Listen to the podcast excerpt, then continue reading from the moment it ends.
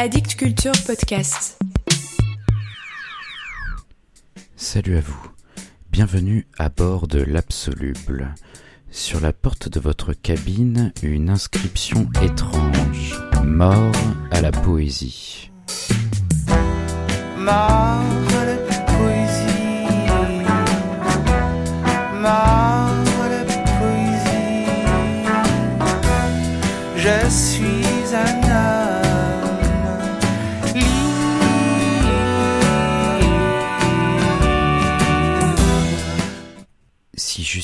vous ignoriez son existence, je vais tout faire pour réparer cette grande injustice. Il est romancier, poète et artiste. Son nom est Pierre Sandor, et depuis quelques années que j'ai pris connaissance de ses livres, c'est comme s'il avait kidnappé une partie de mon esprit pour l'emmener sur ces terres lointaines. Vous pouvez commencer par son premier roman, L'homme caché, paru en 2006 chez Finitude, ou alors par Archives du vent, qui vient de paraître en poche au tripode. Ce sont d'excellentes portes d'entrée, même si je vous invite à lire tous ces livres. Ces dernières semaines, deux ouvrages signés Pierre Sandor sont parus, et les deux se répondent, l'un est la face cachée de l'autre, si vous voulez. Le premier, Silence Moon, est paru au tripode. C'est un roman envoûtant dans lequel le narrateur reçoit un jour son propre avis de décès. Mais comme il est bel et bien vivant, il va chercher à savoir qui a bien pu mourir à sa place. Dit comme cela, vous pourriez penser à un polar, et pourquoi pas, car suspense il y a, mais Pierre Sandor est bien plus retors que ça, et il nous emmène bien loin sous son aile noire et mystérieuse. Le personnage de ce roman a côtoyé le loup des steppes, un autre personnage au cœur du célèbre roman éponyme d'Hermann Hesse, célèbre auteur allemand né en 1877 et mort en 1962.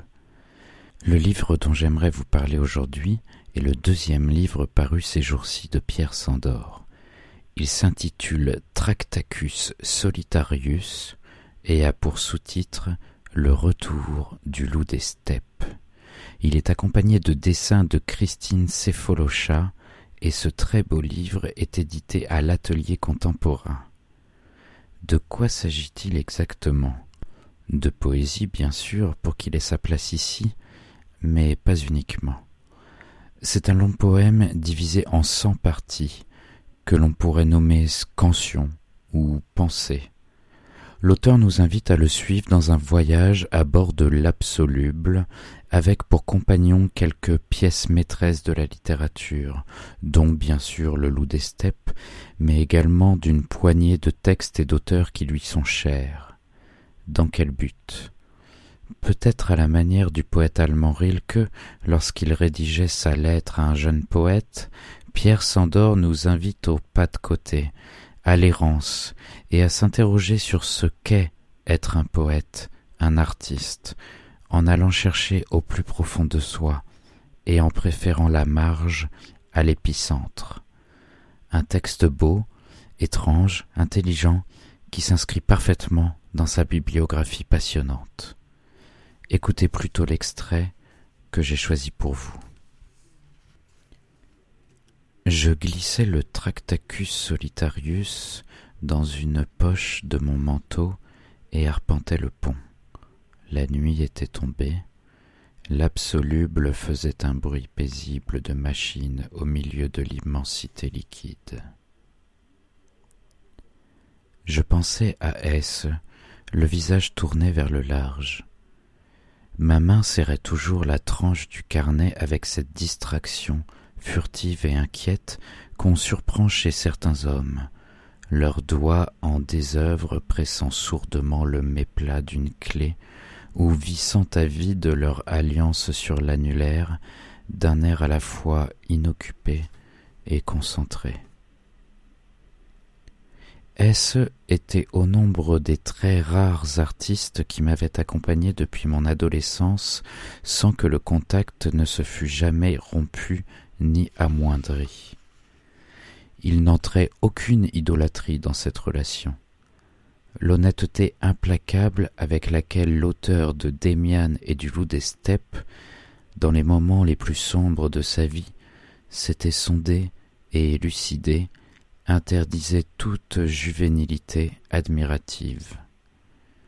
Loin de se poser en maître, est-ce témoigner dans ses œuvres qu'il était l'égal de chaque homme.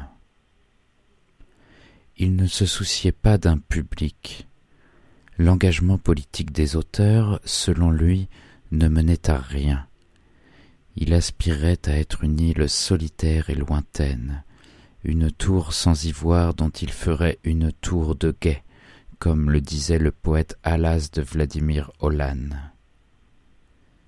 Une gire de haut vol où toute œuvre écrite à cette hauteur n'aurait pas d'autre contenu que l'âme, que la vibration dans le temps d'un moi qui est hors du temps. Il était trop solitaire pour qu'on puisse l'enfermer dans le familistère littéraire allemand, mais l'absoluité même de cette solitude faisait pourtant du vieux taoïste, perché sur son moi comme un corbeau sur un épouvantail dépiécé par le vent, une figure puissante et aussi proche de soi qu'on pouvait l'être soi-même à certains moments clés, ceux qui élèvent autour de vous les piliers de feu et les cintres aériens d'une cathédrale invisible, où vous font soudain déboucher, le visage nu, sur le rivage et dans la fraîcheur d'un premier monde. Voilà pour aujourd'hui.